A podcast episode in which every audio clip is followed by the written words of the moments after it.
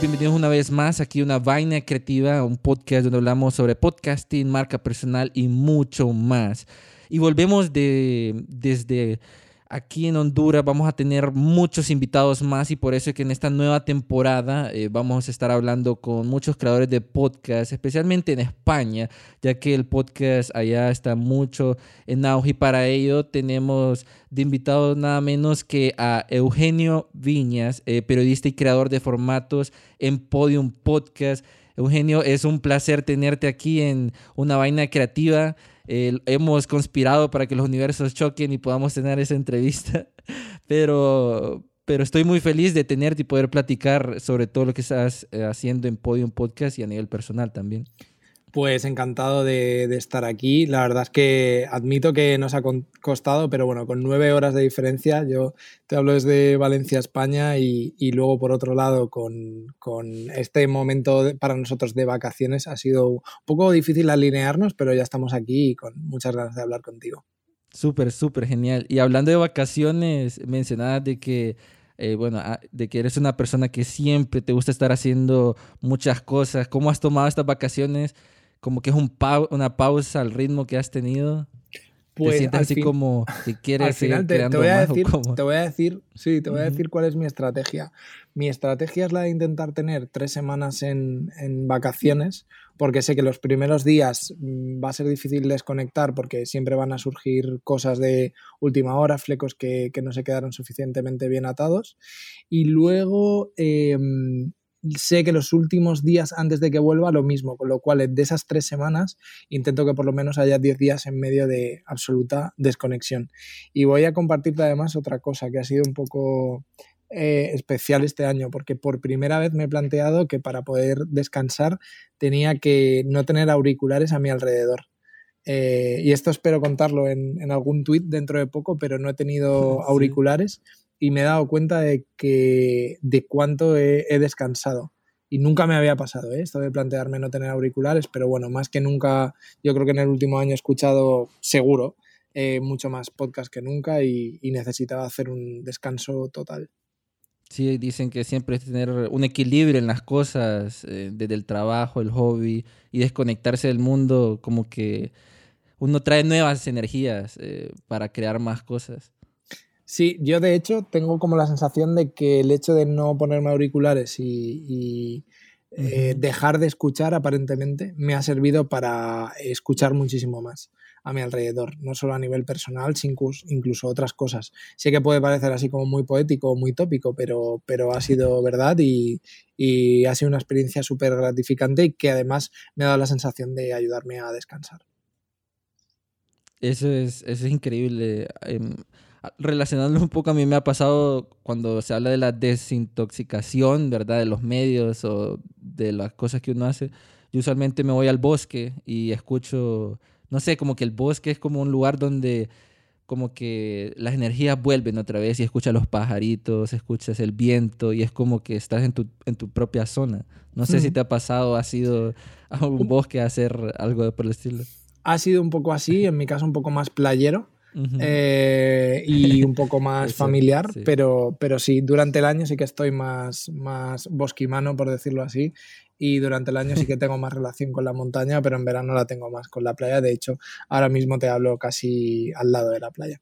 Qué genial de repente hay que visitar. las playas de Valencia son muy, soy, son muy bonitas, dicen. Sí. Son tan cerca de todo. Sí, por supuesto que sí. Os, os, la, os la, recomiendo, seguro que os, que os inspiran algún, algún podcast.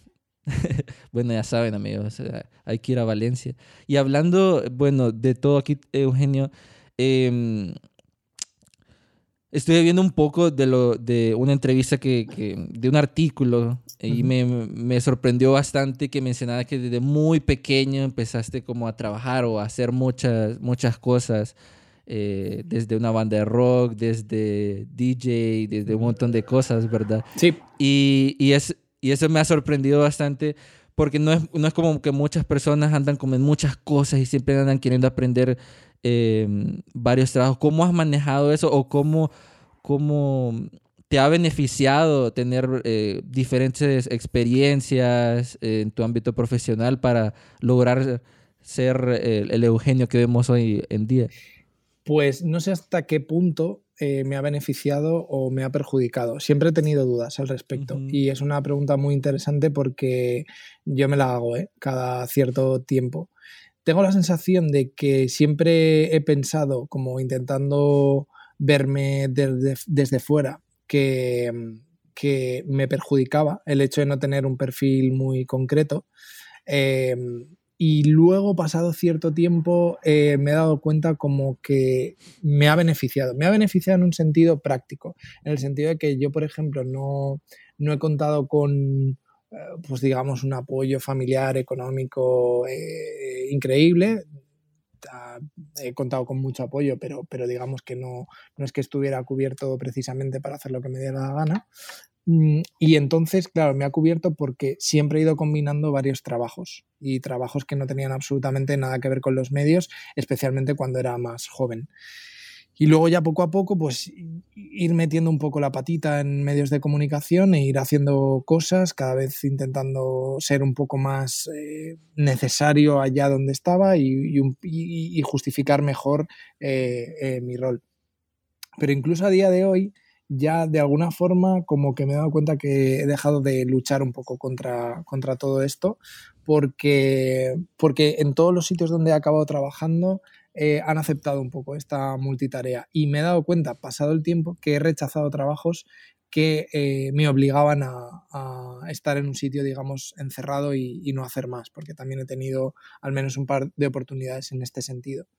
Así que no sé decirte bien cuánto me ha beneficiado, cuánto me ha perjudicado. Lo que sí sé decirte es que ya he aceptado que, que soy así, que siempre he sido así. Creo que tiene algo un poco que ver como de miedo o de pudor de familia humilde, un poco de no atreverse exactamente con nada e ir intentándolo todo para ver si alguna de esas cosas es la que verdaderamente te sirve para salir adelante. Y al final nada me ha servido para salir adelante, sino siempre la combinación de dos o tres cosas. Y a veces cosas que no tenían nada, nada que ver entre sí, otras veces sí. Afortunadamente ahora, que ya soy un señor maduro, eh, pues ya me dedico exclusivamente a los medios de comunicación porque he podido ir eligiendo. Pero es cierto que incluso cuando ya trabajaba en medios de comunicación y te hablo de, hace 10 años a esta parte, incluso con salarios fijos, siempre he tenido miedo de eh, no estar suficientemente a la altura, que eso se pudiera caer, tener otros recursos, intentar tener ingresos de otro tipo, lo que fuera, cualquier otra cosa. Y este es el motivo por el que sigo todavía a día de hoy. Creo formatos en Prisa Audio para Podium y para el resto de verticales del grupo, pero eh, por otro lado, trabajo en la radio en la ventana con Carles Francino en la cadena Ser, escribo en el diario El País, etcétera, etcétera, ¿no? Entonces, como que se me acumulan muchas tareas a la vez y yo me siento eh, incómodamente cómodo. Es decir, no es fácil en el día a día, pero me sentiría, me siento muy desprotegido si solo hago eh, una cosa. Sientes como que estás siendo productivo si estás haciendo muchas cosas. Me da miedo, me da miedo no, no, hacer suficientes cosas. Me da miedo mm, si veo que solo estoy haciendo una cosa, cosa que no me pasa nunca, eh, y ahora, por ejemplo, en el caso del trabajo que tengo como mi trabajo titular, por decirlo así, que es creador de formatos en el grupo Prisa para audio, eh, incluso en esta situación en la cual podría abandonarme y decir, bueno, céntrate en esto, no hagas nada más, es un trabajo prácticamente soñado, me siento un privilegiado, además trabajo desde Valencia, incluso en ese caso sigo haciendo otras cosas, escribo para el país, escribo para otro eh, medio digital que se llama Valencia Plaza, estoy en la radio, en la SER, no puedo, no puedo evitar estar en varios sitios como una especie de miedo a que algo de todo eso se caiga. Es, no o a mí en lo personal me siento muy identificado con, con lo que mencionas porque en parte soy así, no puedo estar como no haciendo algo porque te entra como necesito hacer algo, eh, independientemente de qué es lo que sea, barrer o leer o, buscar algo en que entretener la mente, porque estar... Y no, y no sé si concuerdas conmigo, las vacaciones a veces uno no las toma porque no quiere como esa pausa, eh, no quiere como, quiere seguir con ese ritmo. Yo, pero... yo, yo cada año, será con la edad, sí que me veo que, que sí que son más más necesarias y las cojo con mucha intensidad y con una vocación de desconexión radical. Incluso te decir que, que pasan cosas que, que hace 5 o 10 años no me plantearía como que pasen días en los cuales no entra el correo electrónico y me encuentre ahí eh, un, pelotón de, correos, ¿no? Antes, antes para mí eso era imposible, aunque estuviera de vacaciones y a veces lo estaba. Entonces... Tenía que estar vacío todo. Sí, yo de hecho soy de los que tiene TOC eh, con que haya correos, o sea, yo tengo mi bandeja de correos a cero siempre. No la tengo siempre, es, es, decir, a veces queda uno, tres, cuatro, pero esos cuatro, o sea, sé que me hacen eh, dormir peor, por decírtelo de, de, alguna forma. Entonces, ahora sí, pueden pasar tres días. Si entro ahora, tendré no sé, 180, 150 correos electrónicos. No me agobio, llevo cuatro días sin entrar, no pasa nada. Ha sido fin de semana de vacaciones, pues no lo sé. Desde el jueves o el viernes no, ni me he asomado por allí. E incluso entro y los veo y leo así por encima, no abro ninguno, abro uno. Estoy tranquilo. Sí, y, no has pensado, bueno, eh, yo en lo personal a veces yo me digo y me hago esta pregunta, ¿será que me estoy presionando demasiado? Este, es una pregunta que a veces me digo porque quiero más y siento que puedo mejorar más y, y desde afuera mucha gente dice, no, lo estás haciendo bien, pero de adentro uno dice, no, pero siento que, que puedo hacer eh, más o mejorarlo. Yo, yo tengo últimamente un discurso bastante eh, crítico con el tema de la productividad. Creo que, creo que no hay por qué eh, abocarse a una rentabilidad de nuestro tiempo digamos, eh, agresiva o brutal o constante, con lo cual, en fin, en general estoy cada vez más, relativizo cada vez más con respecto a la productividad y estoy en un modo en el cual soy más consciente que nunca de que el descanso es el origen de, de buenas ideas creativas y de buenos momentos, con lo cual eh, ya te digo que me pillas en un momento muy zen, por decirlo así. y, me imagino que por ahí salió también lo de la banda de rock, este, Twelve Dolls. No sé si nos puedes contar un poco de eso porque me sorprendió cuando me, cuando me dijiste, bueno, leía de que eh, de las muchas cosas que habías hecho, era parte de una banda de rock y me empecé a buscar las canciones y son muy, muy pegajosas. Y eso que a mí no me gusta mucho el rock, la gente que me escucha va a decir, no, como puede ser Jean-Pierre escuchando rock. Yo les recomiendo, este, son muy pegajosas. Em, pero me mencionabas que ya, ya fue una pausa con amigos. ¿Cómo, cómo, ¿Cómo nació todo eso? Porque es algo que es muy diferente a lo que estás haciendo ahora. Pues resulta que aquí en Valencia, eh, en, toda, en, toda, la región, eh, tenemos una relación muy intensa con, la música, en tanto en cuanto para nuestros padres, digamos que es una forma natural de hacernos socializar, que nos apunten a escuelas de música que son públicas. Eh, normalmente se llaman eh, escuelas de música, sí, o se llaman uniones musicales eh, o conservatorios ya cuando es un, estudio un poco más avanzado. Entonces, te digo esto porque muchos de nosotros, sin darnos cuenta, llegamos a los 12, 13, 14 años y, llevamos 4, 5 o 6 años de solfeo, no, no en la educación obligatoria, sino fuera de la educación obligatoria. Entonces, sin darnos cuenta, muchos valencianos adolescentes de repente tienen una formación musical bastante avanzada, como mínimo en solfeo y normalmente en un instrumento. Yo en mi caso era el clarinete, era mi instrumento. Em, y entonces, eh, claro, eh, normalmente eso deriva que la gente, mucha gente que yo conozco de mi edad, eh, a partir de la adolescencia suele tener como... Hay dos caminos. Uno, acabar sus estudios reglados de música, es decir, acabar el conservatorio, acabar lo que, lo que estén haciendo o renegar de todo eso, que fue obviamente lo que yo hice, y como un poco sin abandonar la música, como buscar su propio camino. Y a partir de ahí, pues empiezas a juntarte con amigos, empiezas a hacer canciones, porque en realidad es lo que te gusta, porque te gusta la música, porque no existe ningún adolescente del mundo al que no le guste la música. De África a, Corea del Norte. Entonces, evolucionas, vas haciendo más, eh, te juntas con amigos y en ese proceso yo tuve la suerte de alinearme con una serie de colegas de aquí y de allá, ir dando saltos y ya dar con una formación relativamente estable que, pues por los motivos que fueran, nos lo tomamos muy en serio. Y durante ocho años en total, pero en realidad sobre todo los últimos cinco o seis, que ya nos dimos cuenta que tenía sentido tomárselo más en serio, pues eh, actuamos mucho, grabamos varios discos y la verdad es que nos pasamos unos cuantos años actuando por España de forma, no diré ininterrumpida porque no era así, pero, pero diría que un fin de semana de cada dos y a menudo tres o cuatro fines de semana seguidos actuando.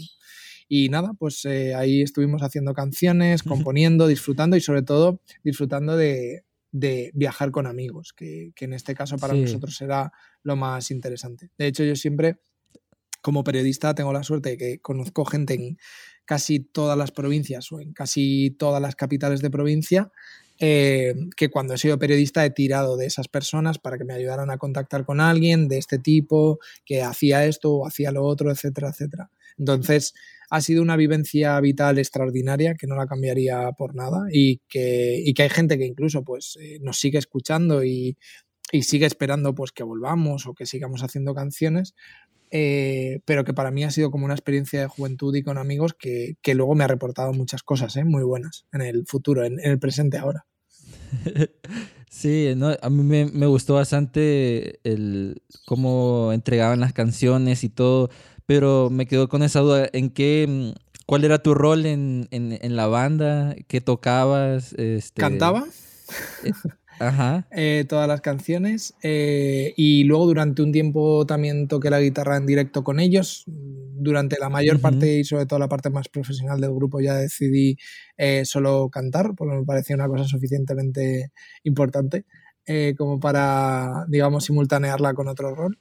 Y nada, cantaba y tocaba la guitarra sobre todo. También me apoyaba a veces un poco en, el piano para sacar melodías o para componer algunas canciones todas las letras y las líneas melódicas son, son mías y bueno, era un trabajo en equipo. O sea que, bueno, hay un poco la composición siempre estaba compartida entre los cinco miembros. Es, creo que es algo muy importante como recalcar eh, de que hay tiempos en la vida como para pasar con amigos, hacer experimentos, esto es la banda de rock, este, que perdura en el tiempo y ahora mucha gente lo está escuchando pero son las experiencias que uno siempre se recuerda eh, de esos viajes, de esas vivencias. Tienes como, ¿cuál fue la mejor experiencia que tuviste con, tu banda? Eh, que dices, esto lo voy a llevar a la tumba y es, algo... Pues en, en te, te, voy a decir una en concreto. En general, si te digo en general, lo que me viene a la banda siempre, de la banda siempre son la posibilidad de viajar durante fines de semana y meses y meses seguidos con tus amigos y estar en cualquier ciudad de España tocando tus propias canciones, siempre con público, mucho público, más público, menos público, no importaba, y, hacer un poco de rock for food. Cuando tienes 18, 19, 22 años, pues es el momento de, de hacer esto. Así que mi primera fotografía es los viajes. Te contaría cualquier anécdota de carretera, de furgoneta, de no de, de, hostales, de casas prestadas, de pajares y de granjas donde dormimos, todo eso. Granjas. Sí, en cualquier sitio. Sí, de hecho dormimos en una granja en la cual eh, nos picaron las pulgas. Yo tuve como 20, 30 picaduras, pero el, bajista tuvo como 140 y pasó la noche en el hospital. O sea que fue peor que yo. Pero bueno, sí, de eso. Y luego también, y hoteles de 5 estrellas también todo. Pero la más llamativa es que hicimos dos giras por Rusia y, y cualquiera de las dos fue bastante impresionante porque para nosotros era un poco algo como un éxito que aunque en España nos iba bien, claro, para nosotros ir a Rusia era como, como dar un salto a otro, otro nivel, ¿no? Y, y así como, como alguna anécdota, pues te diré que, así un poco más cinematográfico, pues que a una hora de coger un avión al que llegábamos tarde, tuvimos un accidente de tráfico algo aparatoso a media hora de llegar eso, al, al aeropuerto y tuvo que venir a recogernos un taxi a mitad de la carretera y bueno, fue un momento bastante crítico porque pensábamos que perdíamos el avión, que perdíamos el poco dinero que teníamos para comprar los billetes en y a fumar. Y después de haber pasado una semana por allí, pues actuando en distintas ciudades y locales, pues fue un momento así como un poco crítico y liándola mucho en, con los instrumentos en mitad de una autopista eh, y pasándolo un poco mal, pero muy cinematográfico, como te digo. Sí, me lo imaginé ahorita como, no, no puede ser, tenemos que correr, son faltan 30 minutos. Además fue, fue, mucho mejor porque nos subieron como a un taxi así de repente que apareció de la nada, eh, con todos los cristales tintados, que un coche un poco que nos subimos sin saber exactamente si llegaríamos al lugar o no. Y, en mitad, y el, eh, por supuesto el taxista no hablaba inglés ni se dirigió a nosotros en ningún momento. Entonces llega un momento, eh, le sonó el móvil, nosotros no parábamos de hablar pensando si llegábamos o no, y cogió el móvil, hablaba en ruso y entonces de repente, como en un perfecto castellano, dijo Eugenio, y era porque la persona que le estaba llamando estaba preguntando por mí. Entonces nos acojonamos y pensamos que nos iban a matar allí en cualquier momento, pero no, era simplemente que habían dicho mi nombre y que en su móvil preguntaban por mí y ya está, y respondí y ya está. Él es el objetivo, yo a decir. Exacto. Sí, qué, qué historia. Yo me lo imagino, sería ideal como para un libro, un podcast. No te lo, no te lo imaginas, porque además teníamos los billetes comprados de tren para volver de San Petersburgo a Moscú y, nos empeñamos en que queríamos hacer el viaje en coche porque no nos podíamos imaginar que la conexión entre dos ciudades donde viven entre las dos 35 o 40 millones de personas tuviera unas carreteras tan malas. O sea, no te lo imaginas. Eh, a 100 kilómetros de Moscú y a 100 kilómetros de San Petersburgo se acaba la autopista y hay dos carriles, uno para cada sentido y a ratos uno en medio para intentar adelantar. Y claro, o sea, lo pasamos tan mal yendo y viniendo por la carretera, fue tan peligroso, ellos están acostumbrados, pero fue tan, tan, tan complicado que llegamos súper cansados y el hecho de llegar súper cansados, de empalmar casi 36 horas de viaje y de no dormir, fue lo que provocó el accidente. Sí, que pucha, 36 horas que son largas distancias en Europa. Sí, sí. muy largas. sí, increíble. Eh, Eugenio, Bueno, yo siento de que todas esas historias que de la banda definitivamente se pueden crear como por un podcast, un libro o algo por el estilo, porque son cosas que uno lo vivió en, carne propia y es como, no, es que pasó esto y, y en lo personal diría, diría que muchas personas que sienten como esa experiencia de viajar en carro en Europa o que tienen bandas de rock, eh, se sentirían como identificados con, con, ustedes, pues porque es como una aventura de amigos, ir y, crear cosas. Mis compis siempre me piden que escriba la novela de humor, obviamente, ¿no? Pero, pero bueno, eh, no, sé, no, sé, si a lo mejor haré un podcast porque, porque en fin, eh, algo, algo, algo con ese material habrá, habrá que hacer. Si ellos, si ellos se empeñan. Ahí sí. Pero hablando de podcast y cosas que has creado, Eugenio, eh, habla un poco sobre Valencia eh, Destroyer y también sobre el otro podcast que, bueno, de los varios podcasts que estás creando en Podium Podcast, pero este primero en Valencia fue como el primero eh, que, que, estuviste sí, fíjate, creando, ¿verdad? Fíjate que em, a mí me dio la sensación como de que llegaba muy tarde al mundo de, de, los podcasts e incluso a contar esta historia, ¿no? Pero bueno, esta es una historia del de, ámbito del, del clubing en, en, Valencia, el primer gran movimiento de clubing que hay en Europa así masivo, resulta que sucede aquí en Valencia que es la tercera ciudad de España, pero bueno, eh, tampoco digamos que tampoco culturalmente estaba llamada mucho en un momento en el cual, eh, sobre todo Madrid, pues eh, a partir de, la llegada de la democracia y de los nuevos medios de comunicación, parecía que, era lo único que, existía en España y, lo que, y lo que se iba a comer la tostada, ¿no? Y se la comió. Yo hice esta historia porque fui periodista cultural durante muchos años en Valencia y esta historia se recuerda, digamos, por su final, que es casi una crónica negra, donde hay muchas drogas, mucho accidente de tráfico y muchas muertes por accidente de tráfico, por combinación de alcohol y, coches. Em, pero eh, en el resto de España desconocían profundamente, y mucha gente en Valencia también, eh, qué significó esta, esta historia en los 80. Y esta historia en los 80 fue todo lo contrario a eso. O sea, fue pues, un lugar de experimentación cultural donde convivieron gente muy importante en España para el ámbito de la moda, del cine, del diseño gráfico, del mundo del cómic, etcétera, etcétera. Entonces, em, para mí me daba la sensación como de que esta historia ya se sabía, pero yo mm, le tenía mucho cariño y quería contarla y tenía acceso a todas las fuentes habidas y por haber. Y, y, bueno, quise contarla, quise contarla así, quise, quise que fuera a través del audio por distintas razones. La primera porque era una historia musical y Podium Podcast me lo permitía. Y la segunda porque tenía acceso ya a todas esas voces. Yo entrevisté a 50 personas eh, con, con, mucha... Entrevisté a 50 personas con, con mucho tiempo además. Algunas entrevistas, por ejemplo, hay entrevistados a los que entrevisté incluso sin micrófono durante un tiempo, luego con micrófono. A mucha gente ya la había entrevistado previamente. Pero, por ejemplo, hay algunas fuentes de las que tengo hasta tres y cuatro entrevistas de dos horas con cada uno de, ellos grabadas para luego sacar de ahí cortecitos de 20 segundos, de 30 segundos o, o de menos entrevisté a 50, solo utilicé cortes de 42, o sea, hubo 8 personas a las cuales les dije que muchas gracias, pero que no iban a aparecer, lo cual nunca es fácil. Y luego de las 42 hay 10 o 12 que solo tienen un corte o dos cortes, aparecen puntualmente un instante en, una serie de 10 episodios. Y luego con los otros 30 compuse esta historia. Y esta historia lo más sorprendente es que se siga escuchando, que yo ya intuí porque María Jesús Espinosa de los Monteros, que es a día de hoy mi jefa, y que me compró este proyecto cuando yo no trabajaba con ella, me lo compró porque yo se lo vendí, no nos conocíamos de nada y nos conocimos a través de este proyecto, porque yo se lo vendí tuvimos como la intuición de que tenía que ser verdaderamente eh, como el documento de referencia al que escuchar, al que volver y que estuviera siempre accesible y siempre actualizado. Es decir, que lo puedes escuchar ahora y vuelves a meterte en la historia y está completamente actualizado porque es una historia de hace 30, 35 años.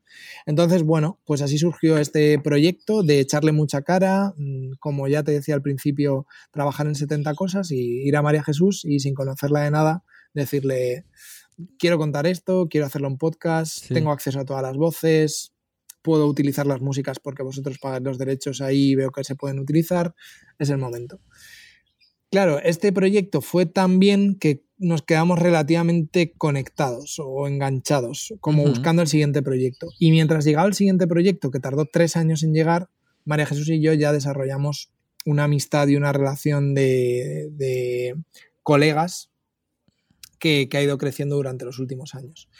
Así que para cuando llegó el siguiente proyecto, que era Arcadia, que es la historia del videojuego español en los 80, una historia también desconocida y que también se relaciona mucho culturalmente con la primera, pero desde otro lugar, eh, pues yo ya estaba prácticamente ya trabajando como externo para Podium Podcast, desarrollando guiones, supervisando guiones, eh, supervisando estructuras y demás. Y justamente eh, un año después de Arcadia, después de algunas otras experiencias y de yo trabajar en 70 sitios a la vez como siempre, pues llegó el momento en el que María Jesús me dijo, ha llegado el momento, necesito que trabajes con nosotros. Em, haciendo esto que me estás ayudando a hacer desde hace tiempo, que era básicamente pensar formatos, pensar en talento externo, en talento interno, con esta persona podemos hacer este proyecto, esto debería medir 20 episodios, 10 episodios, deberíamos hablarlo desde aquí, desde allí, todo eso. Y ese es mi trabajo, mi trabajo actual. qué increíble, Eugenio. Yo estuve escuchando un poco, no todo lo de Valencia y también Arcadia. Eh, me gustó bastante la entrega, como también el sonido de, cómo se contaba todo. Y ahí es eh, donde vienen mis otras dos preguntas, porque al inicio mencionabas que decías que entrabas tarde al, podcast, como que pensabas que entrabas tarde. Eh, ¿por, qué pensabas eso de que entrabas tarde? No lo sé, no lo sé, de verdad. Era como... Era una, hay muchos podcasts. Era una sensación que fíjate que ahora, afortunadamente, ¿no? pues, pues tú me haces una entrevista, mucha gente durante los dos, tres últimos años me ha entrevistado por esto, también por el máster de podcast que dirijo y, supongo que hablaremos de ello ahora dentro de nada. Mm, y la gente me dice, bueno, lo típico, ¿no? Que, que, tú lo habrás escuchado 70 veces, que hay como una saturación de catálogo, ¿no? Que la gente dice que hay muchos podcasts y que no puede escuchar yo siempre respondo lo mismo, que, debe ser una respuesta que vi a alguien más inteligente que yo, pero que la utilizo yo siempre, que es que la gente cuando pasa por la puerta de una librería nunca se agobia porque haya dentro muchos libros. Yo conozco librerías en Valencia inmensas y nadie pasa por la puerta y dice, hay muchos libros. Pues, bueno, si, si, te interesa, entras, si te interesa, compras y a veces incluso compras algún libro que no que no te gusta. Esto ni siquiera, en la mayoría de los casos, ni siquiera tienes que pagar, es decir, simplemente está ahí gratuitamente, con lo cual puedes beneficiarte de, ello.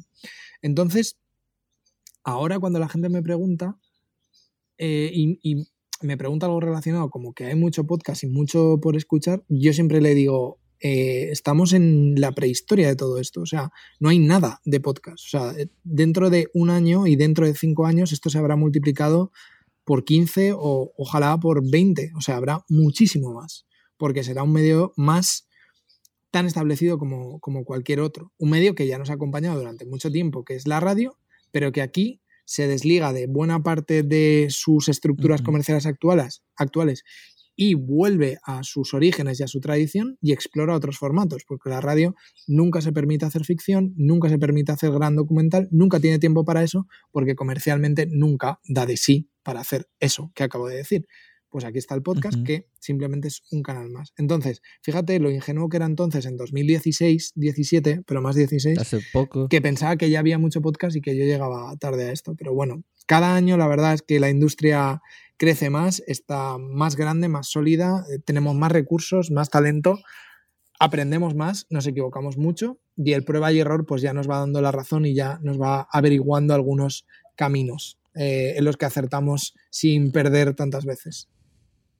Y creo que es importante que la gente que nos está escuchando y que quiere crear un podcast tome eso en consideración, porque tengo amigos que, que dicen, no es que hay podcast de eso, eh, no quiero hacer ese podcast porque ya hay, o sea, la oportunidad está, están las herramientas, estamos en una era donde mucha gente está consumiendo podcast, las estadísticas lo dicen, y crear historias diferentes, como por ejemplo esa de Arcadia o de Valencia Destroyer, que si bien se saben que en la sociedad se sabe, pero no está como consolidada en un formato en audio, es una gran oportunidad para poder crear nuevos productos. Y ahí es donde viene la otra pregunta. ¿Cómo fue ese momento de preproducción y, y producción de ese proyecto? Porque mencionaba 50 personas, audio de archivos, eh, narración, tratamiento. ¿Lo hiciste tú solo o fue como ayuda en conjunto? Si lo, hubiera hecho yo solo no estaría aquí hablando contigo seguro, porque no, no por nada, sino porque... Seguirías todavía. Porque afortunadamente, eh, si algo tiene el podcasting profesional es que se puede aprovechar ¿no? de que haya gente eh, que con, con, gran valía en diferentes puestos, esto también se relaciona con el máster del cual hablaremos ahora, con puestos específicos. Es decir, si yo hubiera tenido que hacer todo, el producto en general hubiera sido mucho más mediocre, porque yo no soy ni un gran diseñador sonoro, ni un editor de guion, no soy un productor ejecutivo, ahora sí, porque ya he evolucionado hacia eso, pero no era todas esas cosas. Yo solo era un periodista que tenía acceso a las fuentes y que quizá sabía construir un relato, pero además nunca había escrito para audio. Con lo cual tenía una serie de habilidades y me faltaban muchas otras. Lo que me aportó Podium Podcast fue tú vas a, explorar tus habilidades y a tu alrededor vamos a poner a gente de gran valor que te va a llevar hasta otro nivel. Esta es la diferencia.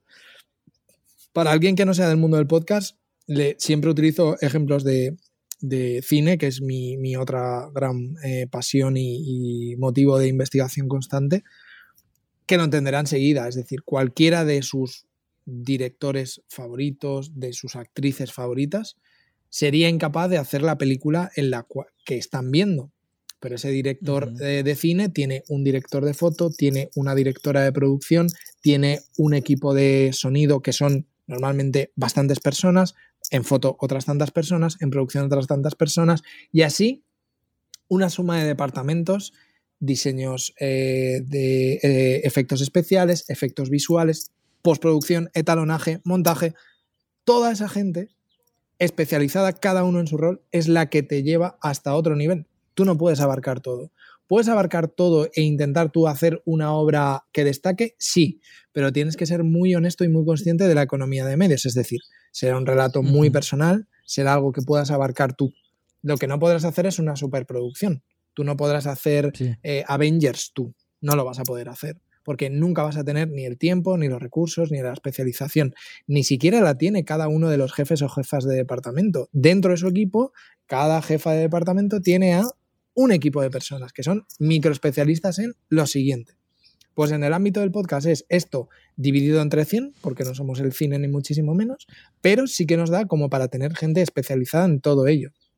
Y eso incluye hasta el diseño gráfico, las redes sociales, em, eh, por supuesto el diseño sonoro, ni que decir tiene, porque son nuestros directores de fotografía, son esenciales. Guionistas, editores de guion, editores del propio formato que calculan cómo tiene que ser ese formato, cuánto tiene que durar, revisan los guiones, qué funciona, qué no funciona. La suma de todo un equipo es la que llevó a Valencia Destroy, a Arcadia, a los proyectos en los que estoy ahora, a otro nivel. Es la suma de talento. Nunca, eh, con una persona sola, nunca llegas a, a ese nivel. Y eso fue lo que sucedió. Como tuve la suerte de que este proyecto se produjera en un equipo de primera división, pues el resultado fue de equipo de primera división y a partir de ahí, pues ya todo fue, fue lanzado y yo ahora formo parte de ese equipo de primera división porque en mi rol, en lo que hago habitualmente, pues aporto. Y creo que también ahí viene esa idea de, también crear lo, del máster de podcast. Eh, escuchaba en el Podfest Latam, que también fue como en una conversación que tuvieron, eh, que tuviste con María, María Jesús. Sí eh, sobre que necesitaban formalizar eso del podcast, como crear eh, personas más formalizadas.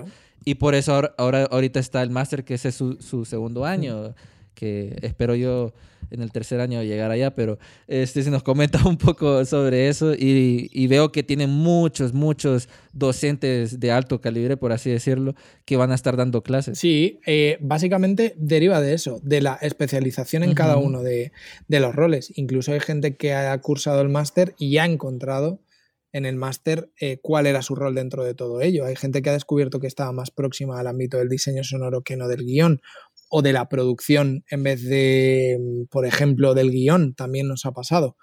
Em, el máster lo que trata es de ser la única formación de hiperespecialización en el ámbito del podcast de toda España y lo que hacemos es coger a los mejores profesionales que hay en España y algunos de Latinoamérica, como las raras, eh, como Silvia Viñas de Radio Ambulante y El Hilo, y luego de aquí de España, no voy a mencionar a todos porque son 36 eh, docentes, entonces no los voy a mencionar a todos, pero bueno, a los que están en primera línea de cada uno de los ámbitos, de la ideación en audio, de la dirección de ficción en audio, de la interpretación de ficción en audio, de los derechos y el tema de legal, etcétera, etcétera, de la producción, de la distribución, por supuesto de la escritura y del guion, del diseño sonoro, todos, cada uno alineados a lo largo del curso.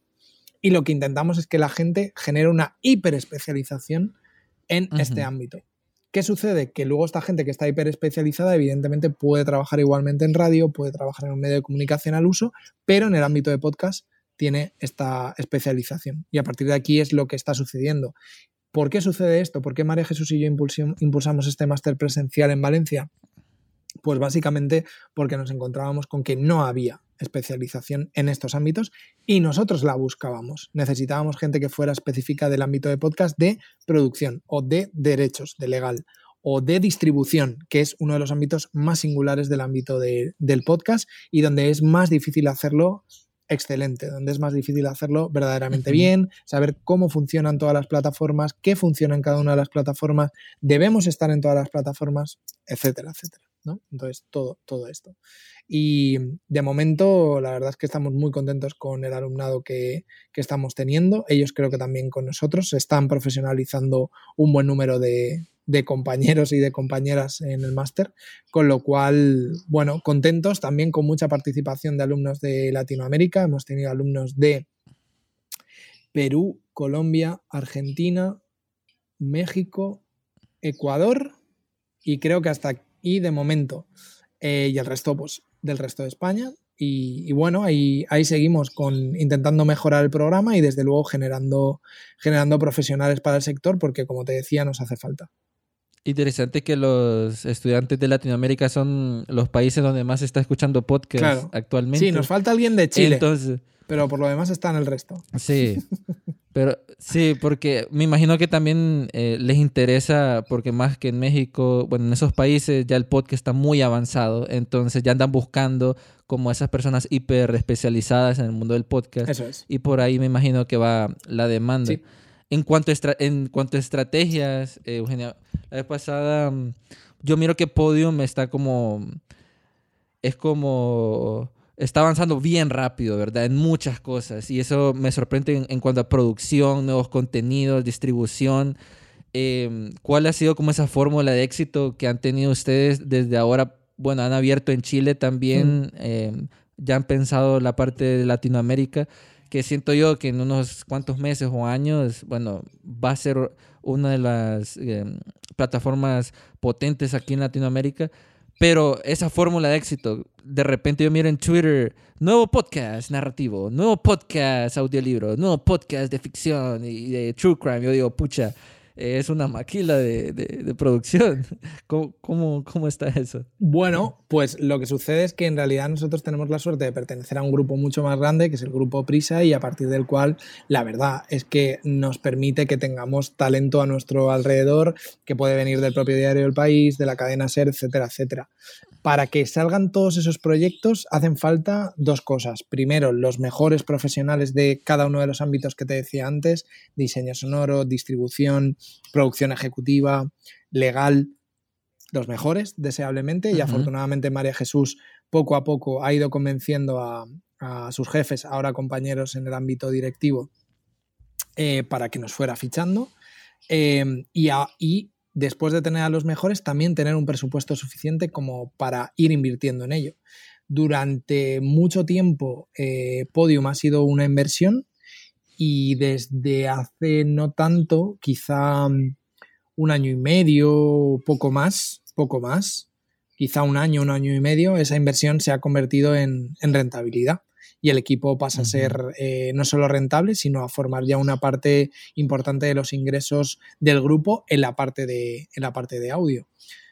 ¿Cómo se consigue eso? Pues ahí el mérito, ya quien tienes que preguntarle es a María Jesús, porque es ella la que, estando hace seis años, cumplió en el mes de junio Podium.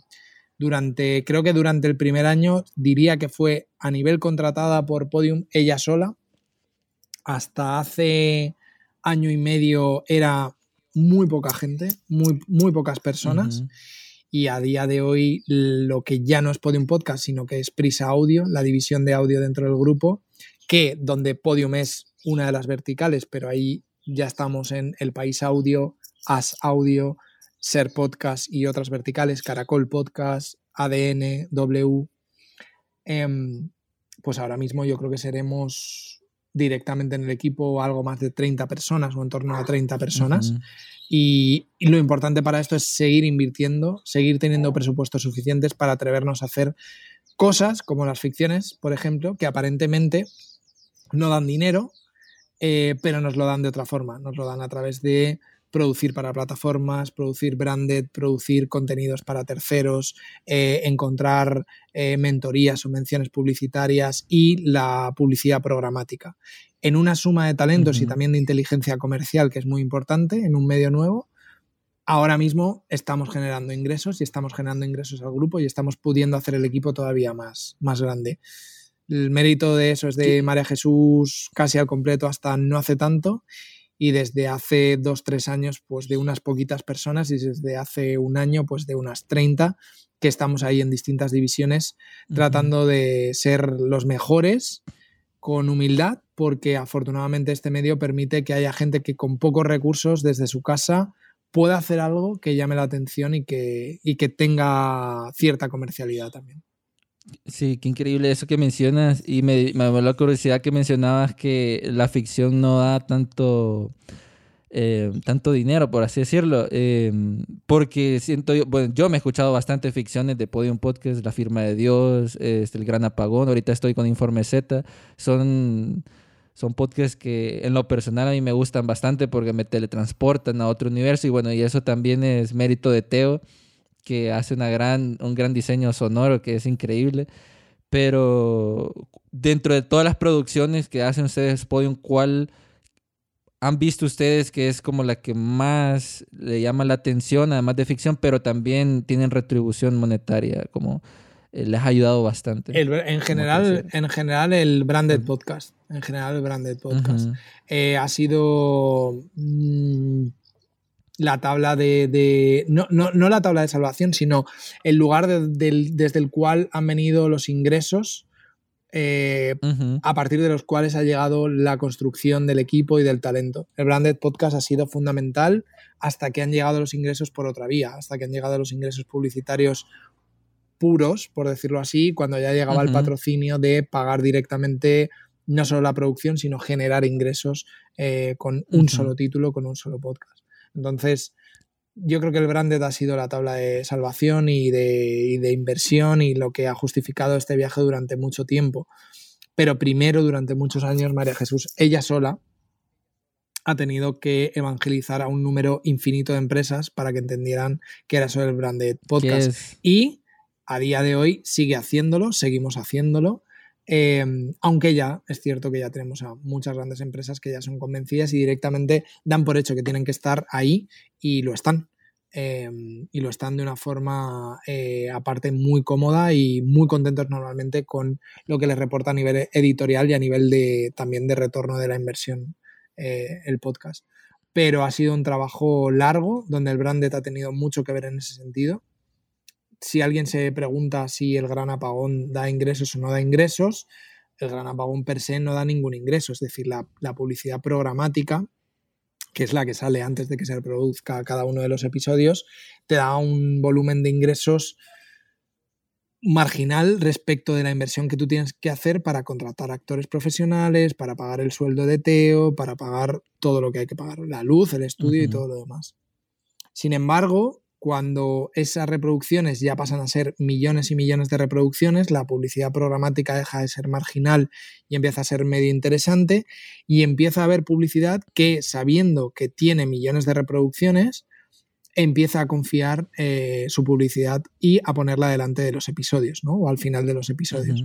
Esa publicidad que ya es una publicidad eh, comprada, no programada por una plataforma, ya es mucho más rentable y luego ya a partir de ahí pueden venir otro gran número de beneficios, por ejemplo, la adaptación a otros idiomas del Gran Apagón o lo que ya ha sucedido, que es la compra de derechos para serie de televisión del Gran Apagón, que ya está hecha y se estrena en septiembre en España, se llama Apagón directamente. Eh, y esa compra de derechos, ese retorno de la inversión por compra de derechos para una serie de televisión, obviamente acaba de justificar y pagar las tres temporadas del Gran Apagón y no sé cuántas más, muchísimas más temporadas, que sirven para hacer La firma de Dios, de nuevo la nueva serie del el mismo autor, de José Antonio Pérez Ledo, profe en el máster de podcast, con Teo Rodríguez, profe en el máster de podcast, de ellos o de otros, para hacer Biotopía de Manuel Bartual, para hacer otras eh, series que afortunadamente a partir de casos de éxito que ya nos han reportado beneficio y dinero, nos lleva para meterlo y de nuevo hacer otras ficciones. Y ese es un poco el ciclo. Y, sí, y creo que esa es como la meta ideal del, podcast, que su podcast eh, sea tan exitoso que después se hagan eh, series en televisión o películas o adaptaciones, un caso como el apagón, pero también tenemos caso 63 que, que, fue un gran impacto, ¿verdad? Eh, creo que eso a nivel de ficción es lo que un creador anda apuntando. Y también de otros tipos de formatos se creen otras cosas. Sí que es cierto que pocas pocas, pocas, eh, pocas ficciones viajan, perdón, pocos tipos de podcast viajan mejor que la ficción. Es decir, eso eh, es cierto que es difícil pensarlo en otro tipo de podcast como el narrativo de no ficción, impensable en el conversacional, excepto casos casi, casi excepcionales. Es cierto. Em, pero, pero ahora mismo nosotros ya vemos que eso es eh, un camino de rentabilidad, no somos los únicos, todo el rato estamos mirando a Estados Unidos, que es el mercado eh, de arriba del todo, y ellos llevan ya muchos años haciéndolos, esto lo estamos viendo desde hace mucho tiempo, las plataformas están jugando un rol muy importante también, comprando mucho contenido y financiando mucho contenido y ocupando ese territorio. Y, ahora mismo estamos en un momento expansivo de gran crecimiento económico y, en el cual se está creciendo mucho a nivel de catálogo, se está produciendo muchísima cantidad de catálogo. Veremos, veremos qué queda de todo esto dentro de cinco años. Yo ya te digo que va a haber más cantidad de producción. Sí. Pero, pero veremos cuántos de ellos han dado el salto al, al audiovisual. Es cierto que para los que somos muy podcasteros y para los que tenemos una filia especial por este medio, no te creas que nos sentimos tan cómodos ante la idea de que, digamos, el podcast de ficción utilice el audio como puerta de entrada para luego ser eh, una adaptación. Es decir, en principio nosotros trabajamos para que eso sea rentable per se, el producto audio. Pero es cierto que cuando de repente sucede que cualquier plataforma compra los derechos para, el audiovisual, claro, la inversión mm, eh, pasa a ser completamente ridícula eh, la inversión que hiciste en audio con respecto al beneficio que, obtienes por, vender los derechos. Sí, sí, sí, tienes mucha razón en eso. Y ahí, eh, ahorita ya vamos a, terminar este episodio, pero no me gustaría irme sin hacerte unas cuantas preguntas que, tengo. Y de hecho es un tema que, que, viene muy relacionado con todo esto del podcast. Y es cuando un podcast deja de ser un podcast. Creo que compartieron eh, ustedes en Twitter un, un, meme o algo por el estilo de unas conversaciones que siempre se tienen en Podium sobre si cuando se distribuye en televisión y dicen de que es un podcast y después lo pasan en, redes sociales y ese tema, ¿verdad? Sí, ahí fue una newsletter que yo creo que ya es la newsletter de referencia de, todo el mundo que es Pod News, ¿no? Que hizo como ese meme que yo también retuiteé porque es me parece increíble que en todos los países, de hecho, en mercado, un mercado tan maduro como en Estados Unidos, tengan el mismo debate y aquí también tenemos el mismo debate y en todo el mundo tenemos el mismo debate, ¿no? Como qué es podcast o qué deja de ser podcast, cómo distingo un podcast de un canal de YouTube, etcétera, etcétera. Para mí la respuesta siempre está en el público general y el público general no se hace la pregunta. No se plantea qué es podcast, qué no, qué no es podcast, le parece bien, a veces lo ve en YouTube, a veces lo escucha mientras hace deporte, lo escucha en Spotify, lo escucha en Apple Podcasts, le da igual, le da igual absolutamente. Y para mí la respuesta está en eso, sobre todo. Para generar paradoja con ello, he de decir que hay podcasts mm, estadounidenses que desde hace 10 o 12 años, desde el día 1, siempre se distribuyeron en YouTube y siempre llevaban imagen. Y hace 10 o 12 años nadie les estaba dando una brasa tremenda diciéndoles que cómo era posible que subieran eso a YouTube o que tuviera imagen o no. Pues hay formatos de podcast que permiten o que conviven muy bien con la imagen y el vídeo. Y ahora explicaré eso por qué. Y hay otros que no. ¿Por qué conviven muy bien? El audio viaja muy mal a través de las redes sociales y tiene muy mal shareability. Entonces, en aquellos podcasts en los cuales podemos hacer vídeo porque aun siendo el audio el canal o el medio prioritario o el, aquello para lo que trabajamos, porque la gente ha de tenerlo en su móvil y ha de ir en el transporte público y poder escucharlo, y no se debe estar perdiendo absolutamente nada aunque no esté mirando la pantalla, porque ese es nuestro territorio, los otros territorios son Netflix, YouTube y para otra gente. Pese a eso, hay una serie de formatos que son básicamente la entrevista y el conversacional, los formatos de gente hablando con gente, que permiten una realización muy básica y que permiten que tengamos una toma de vídeo de lo que está sucediendo ahí, como estamos haciendo aquí tú y yo. Este vídeo, desgraciada o afortunadamente, sin casi edición, con una realización muy básica, permite que pequeños fragmentos del programa se puedan viralizar. El audio, per se, un corte de audio de El Gran Apagón, La Firma de Dios, Biotopía, Caso 63, nunca, jamás, nunca se hace viral ni siquiera la producción que han hecho ahora de DC con Spotify de Batman, que es un super éxito, nunca se hace viral. Un audio no se hace viral, excepto que sea un insulto, un audio robado a un político en el cual dice algo grave que nunca antes se haya escuchado. En ese caso, sí, por supuesto, por otros motivos, pero no el audio de un podcast. Entonces, en aquellos en los cuales nos podemos hacer valer de la imagen, pues la hacemos valer y nos aprovechamos de ello y la hacemos valer. Dicho esto, para mí ni hay debate ni no hay debate. Es decir, no, no, tengo no tengo ninguna complicación por ello. Lo que sí que me da es mucha pereza la gente que trata de distinguir, pues eso, que si hay vídeo entonces no es podcast. O si no parte de un RSS, que es la tecnología que ha alumbrado este medio, que es el protocolo eh, tecnológico que ha alumbrado este medio, que permite multidistribuir en un instante a todos esos canales, si no se distribuye por RSS, no es podcast. Pues bueno, pues si la gente dice que no es podcast, me parece bien, pero el público en general no dice eso. O sea, las audiencias masivas y las audiencias de nicho y las audiencias de micro nicho les parece podcast algo que escuchan en YouTube. Por cierto, normalmente la segunda plataforma en casi todos los países del mundo donde más podcast se escucha, pese a la indiferencia casi insultante de Google hacia el medio y de YouTube en particular. Em, pues si la gente lo escucha en YouTube, pues entonces y, la gente dice que es un podcast, pues será un podcast. Si la gente lo escucha en Spotify y dice que es un podcast, pues para ellos es un podcast. Lo cual, para mí también. Y si, y si lo miran en, televisión y dicen que es podcast, eso ya no ya es diferente.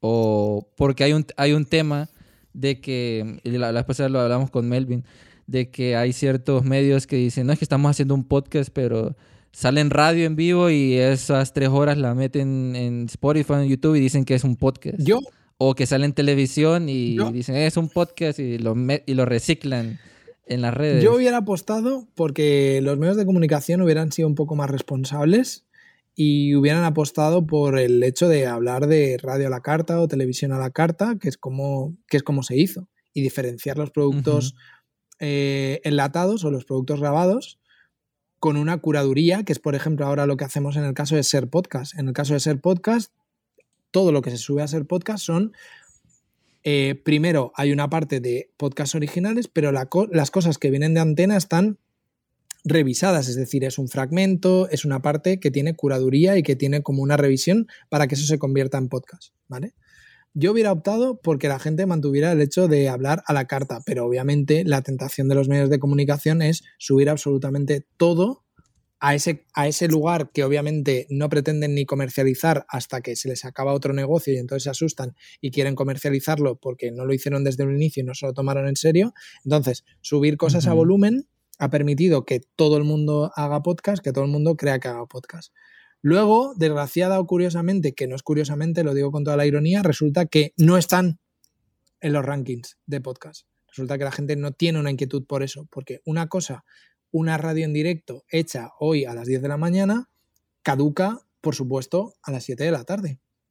Porque esa actualidad caduca y porque este ecosistema y la gente que consume aquí, que son ahora ya miles de millones de personas en el mundo y millones de personas país por país, no está esperando las noticias de las 10 de la mañana, ni el contexto de las 10 de la mañana, ni el tono de las 10 de la mañana, sino que está esperando algo propio, nativo y que sucede aquí de otra forma y que está conformando un género y una forma de hacer las cosas que es distinta a la experiencia radio o que es distinta a la experiencia televisión. Y como espera otra cosa y se está acostumbrando a otra cosa, y más importante todavía, y hay tantos productos de alta calidad en audio disponibles, creados de forma nativa, pues lo otro le resulta bastante indiferente. ¿Genera eso cierto volumen de escuchas para, para las radios y para las televisiones? Sí, sin duda, genera. ¿Les va a hacer destacar en algo? No. ¿Les va a hacer eh, más productores de podcast o destacar en el ámbito del podcast? Desde luego que por ahí no. ¿Dirías que están desaprovechando como el formato nativo del podcast? Diría que como les ha pasado con los blogs, con sus versiones web y con todo lo demás, no se están tomando en serio un canal comercial que deberían explotar de forma decidida y teniendo la mínima eh, humildad de escuchar lo que está haciendo la gente profesional. Entonces, como no van a perder ese tiempo porque ellos ya saben hacer lo que hacen muy bien, lo que hacen es escampar su contenido, dejarlo absolutamente de cualquier forma, sin ninguna curaduría, sin hacer absolutamente nada y ocupar ese espacio. Cuando dentro de 10 o 15 años mm, descubran que ese espacio lo perdieron y que no se posicionaron ahí, como no se posicionaron en los blogs, como no se posicionaron como medio digital a nivel comercial, no por volumen de visitas. Y cuando se pregunten cómo es posible que la gente haga dinero con eso cuando ellos no lo han hecho nunca, pues entonces buscarán chivos expiatorios o buscarán culpables. Y los culpables serán las plataformas, los que llevábamos allí 15 años, los que vengan. De momento, ¿qué hacen? Escampar su contenido ahí y no preocuparse de nada más. Sí, sí, tiene mucha, mucha razón en eso. Em, bueno, Eugenio, ya estamos entrando a la parte final de este podcast y estoy muy agradecido de tenerte aquí. Eh, diría que podemos estar tres horas, algo como Joe Rogan, hablando de podcast, pero em, sé que estás en vacaciones y tienes que... Y que se hace de noche. Conectarte un poco. Sí, también. Eh, estamos como caso 63, en otra dimensión. eh, Eugenio, sé que em, esta última pregunta, bueno, mira un artículo donde mencionabas la TikTok eh, de las redes y de cómo se entrega una noticia. Eh, haciendo relación a ese artículo que se lo voy a dejar en, la descripción para que lo puedan leer. la vez pasada miré de que estaban creando un periodismo robótico. No sé si lo has escuchado. De que de que los robots eh, por medio de inteligencia artificial iban a crear artículos y noticias sobre lo que estaba pasando. ¿Qué opinas de eso? Esto ya, este, ¿crees que sería... Eso ya existe. Quiero decir, eso ya, ya, ya, sucede y, y, de hecho, vamos, en las redacciones eh, hay gente que, que, lo está probando y, y demás. O sea, por ejemplo, tú puedes escribir cuatro o cinco términos clave Mm, darle una orientación y directamente te va, a escribir un texto que tiene sentido. O sea, tú lo lees y tiene sentido, ¿vale? Siempre en inglés, por cierto. Eh, ¿Crees que esto sea una amenaza o algo por el estilo? Porque va a deshumanizar. bueno, por el ámbito periodístico, que ahora me estás preguntando como periodista, mm, a cierto nivel sí.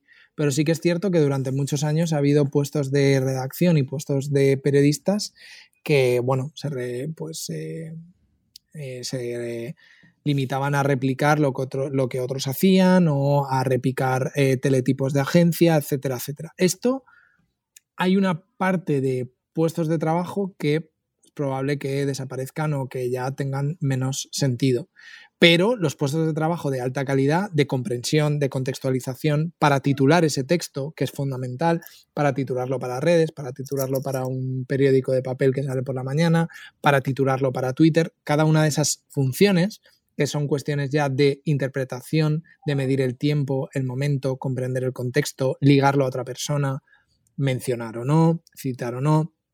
Todo esto, o sea, lo que por ejemplo no hacen los algoritmos es tener una mirada amplia y contextualizar que esta noticia se relaciona con esta otra o con esta otra persona que parecía no tener nada que ver o no. Entonces, toda la perspectiva, la contextualización, em, todo esto que es lo humano, es decir, el relato que nosotros construimos a partir de un hecho, no se puede, no se puede sustituir. Es muy difícil de sustituir. Toda esta, digamos, es enormemente complejo. Es muy complejo. Ahora bien, el hecho en sí que esto ha pasado en tal sitio y que esto se replique y que eso tenga un contexto y una escritura relativamente única y uniforme a partir de unas pocas palabras, ese hecho básico, eso puede que vaya a desaparecer en cierta medida. Seguro que siempre hay editores a partir de los cuales se crea el texto y a partir del texto se publica o no se publica, etcétera, etcétera. Más interesante es el tema que como estamos aquí hablando de podcast, entramos en ello, de las voces algorítmicas. Esto sí va a ser distinto, porque sí que es cierto que ahora hay ciertos roles de locución o de locutores, tanto en la radio hablada, en la radio lineal, continua, de onda media, de onda corta, como en el podcast, que son roles de locutor. Y esos roles de locutor, mm, vamos a ver hasta dónde y en qué contextos, eh, pero va a haber algunos roles ahí que se van a perder, porque las voces algorítmicas van a mejorar muchísimo y van a existir entre nosotros. Y nos va a hablar gente que no existe, y esa gente que no existe va a tener la capacidad de que, de que nos cuente una buena historia y lo va a hacer bien. ¿Qué se va a salvar de ahí? Pues se va a salvar lo de siempre, la autoría, la pericia, la perspicacia, la audacia, la locuacidad, la velocidad, eh, lo humano. Pero sí, me dan, digamos que me genera más inquietud las voces algorítmicas y cómo el podcast va a convivir con ello, porque van a ser una realidad y porque sé que voy a, yo sé que voy a trabajar con voces algorítmicas a medio plazo eh, o a largo plazo, pero por ahí van a estar. Entonces, vamos a ver, me genera más inquietud eso que, la inteligencia artificial de escritura. Ahí estaba viendo que Google quería hacer este, voces em, como para poner con Alexa o Siri, eh, pero de sus familiares ya fallecidos y que esto ya, que, esto ya salía prácticamente en un episodio de la primera temporada de Black Mirror, eh, la cual resucitaban a partir de los mensajes en, redes, resucitaban a, al exnovio de la protagonista, si no me equivoco. Pero bueno. Qué pesado. ¿Te imaginas eso? No. Espero que no. Yo sé que conmigo, por ejemplo, mi pareja y mi familia conmigo no lo hará. No pasa nada. No lo hará porque ya, ya, fui muy pesado en vida, entonces, ¿por qué seguir insistiendo? Reviviendo traumas. Ahí, oh, Otra pues, vez. a, la tarea, niña. Bueno, genial, ha sido un placer este, haber hecho este episodio contigo. Y para terminar, como siempre, aquí en Una Vaina Creativa tenemos la sorpresa y es la pregunta creativa, ¿verdad? Este es miedo, un miedo tengo. Estoy aquí a la expectativa una hora para ver cuál es. ¿Cuál me ha tocado? bueno, tienes 30 eh, segundos para poder responder este acertijo. Eh, si ganas, irían, irían invitados uno y Ampier cero, ¿verdad? Entonces, ¿estás listo? Estoy con mucha presión, pero espero que yo y los futuros invitados eh, ganemos este partido. ok, el acertijo es, verde fue mi nacimiento, amaría mi mocedad, y ahora me visten de blanco porque me van a quemar. ¿Qué soy? Una banana. No. Ah, Tienes dos intentos más. Venga, verde fue mi nacimiento, amarilla fue mi mocedad. Ahora me visten de blanco. Y ahora me visten de blanco porque me van a quemar. Pero esto tiene que ver con comida seguro, ¿no? No. No. ¿Te rindes? No, no. Pero no tiene que ver con comida, seguro. No, no. 20 segundos. Venga, me queda, sigo pensando. Ostras. Lo que no, lo que no pensaste en todas vacaciones te lo vas a echar aquí. ¿Me visten de blanco? No. Nada. Cero. Bueno, eh, la respuesta es el cigarrillo. Pero bueno, pero bueno. Es que claro, yo soy. No, soy anti-tabaco, pero bueno, no he, fumado, no he fumado en toda mi vida. Las neuronas eran como. Bueno, pero esta, me la apunto. Sí, ahí para que se la haga a, todos los de podio. Exacto. Bueno, a los que, a los que salen a fumar a la terraza, se la haré. Ah, también, también. A ver si lo responden ellos más rápido. Se lo diré, pero se lo diré mientras tengan un pitillo en la mano. ¿eh? sí. Bueno, Genia, ha sido un placer. Muchísimas gracias por estar aquí en una vaina creativa. Em, si puedes compartir dónde la gente puede escuchar o conectar contigo. Este, pues nada, en, todas mis redes, arroba Eugenio Vinas, que es como Viñas pero con N. Y nada, ahí me pueden encontrar. Suelo ser muy pesado. Ahora estoy de vacaciones, casi no digo nada. Estoy tranquilo, pero arroba Eugenio Vinas, ahí pueden encontrarme. Bueno, gracias Eugenio. Em, Estamos en contacto y para todas las personas que quieran también saber sobre el máster, vamos a dejar toda la información aquí abajo para que ustedes puedan tener esa oportunidad y hablar con el gran Eugenio. Muy bien, muchísimas gracias, ha sido un placer, chao. Vemos, vemos.